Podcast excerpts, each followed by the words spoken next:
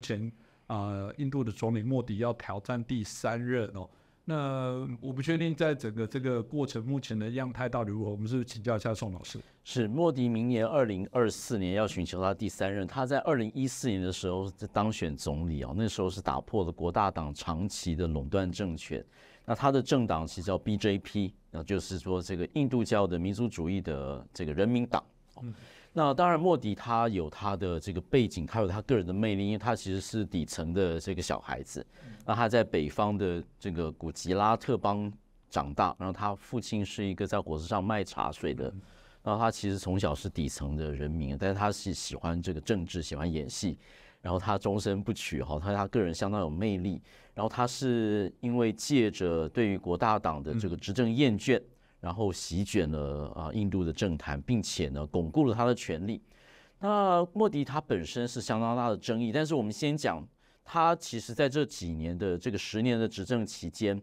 呃，印度人基本上对他是满意的，因为整个印度的经济有起来，特别是在全球的供应链的重组的中间，那有很多的产业链移到了印度，特别是制造高阶的这个个人手机的 iPhone 哈。那所以印度成为取代了中国的成为一个世界的工厂，特别在高科技的部分。那另外就是印度有相当年轻的人民人口结构，然后它整个劳动力丰沛，然后技术的人员也丰沛，只是它在一些基础设施上面，包括现在各位在看到冬季的这个空气污染上面，还有这个缺电断电的上面，仍然有许多的欠缺，但是逐渐在改善或是改善当中哈。所以大概今年莫迪又有重大的外交出击，就是二零二三年的时候，印度成为这个 G20，就是二十大工业国家的这个主席，并且呢，呃，举办了非常盛大的峰会哈。当然，习近平是缺席的，但是印度呢，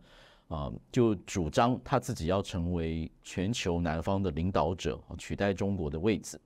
那所以的确呢，中印之间的这个角力是一直在，并且边境冲突从二零一七年到现在啊，其实都没有办法解决。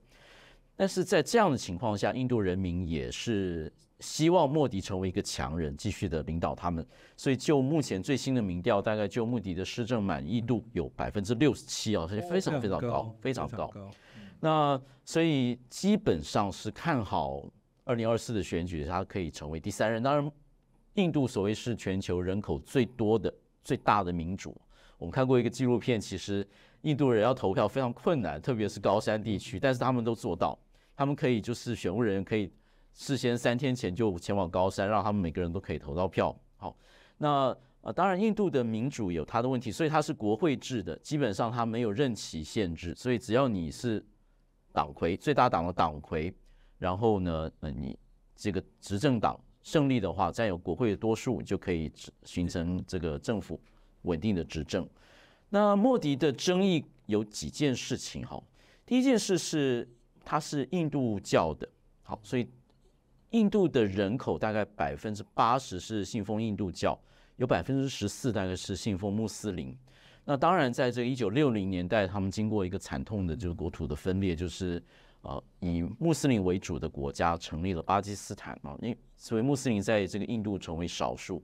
但是莫迪本身他在做这个北方这个大洲的州长的时候呢，就被指责说是这个以印度教国族主义为主，就是放任这个印度教的人去欺压穆斯林的人，甚至爆发流血冲突。哈，那莫迪在当，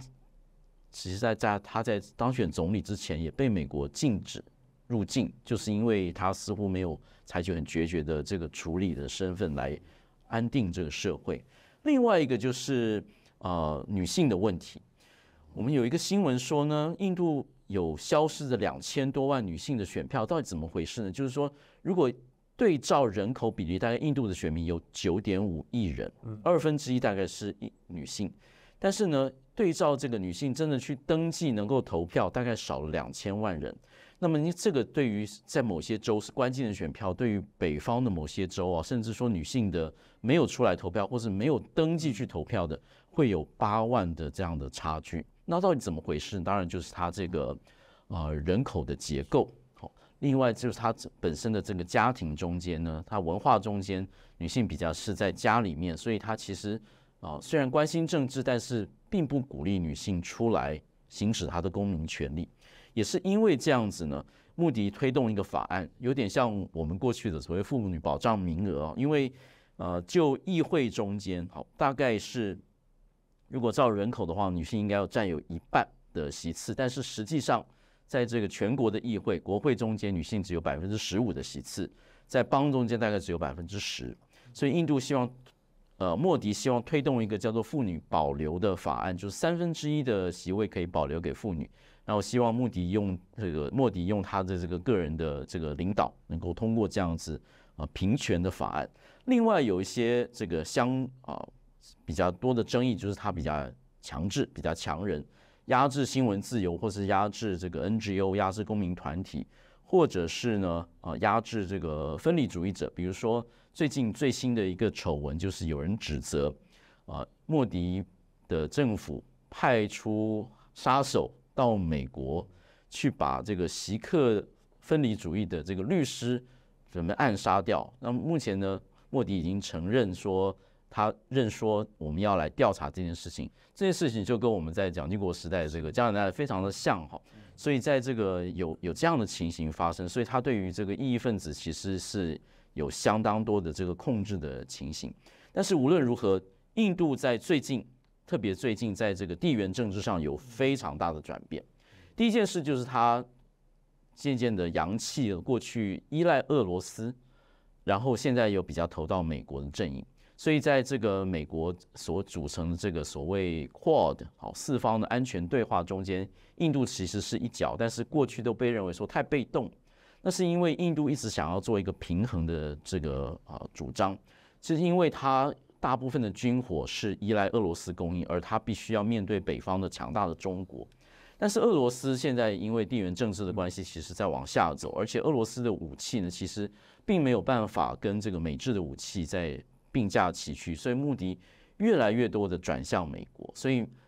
而美国也因为这样子拉拢印度，在这个成为地缘政治的一个环节中间，所以去忽视了他压迫人权的部分。那当然，印度对于台湾也是非常重要的，因为其实印度非常关切台海的局势。那台海一旦有变，他担心中国趁乱在那边作乱，或者是说中国会利用中印边境的冲突去化解这各国对台海的这个重视。所以，其实我们常说哈，台湾跟韩半岛的安全是连接起来，其实台湾台海的安全跟中印边境其实也是连接起来。所以，台湾应该更多的去了解印度。去，不管是在南向政策，或是这个往印度的这个投资方面，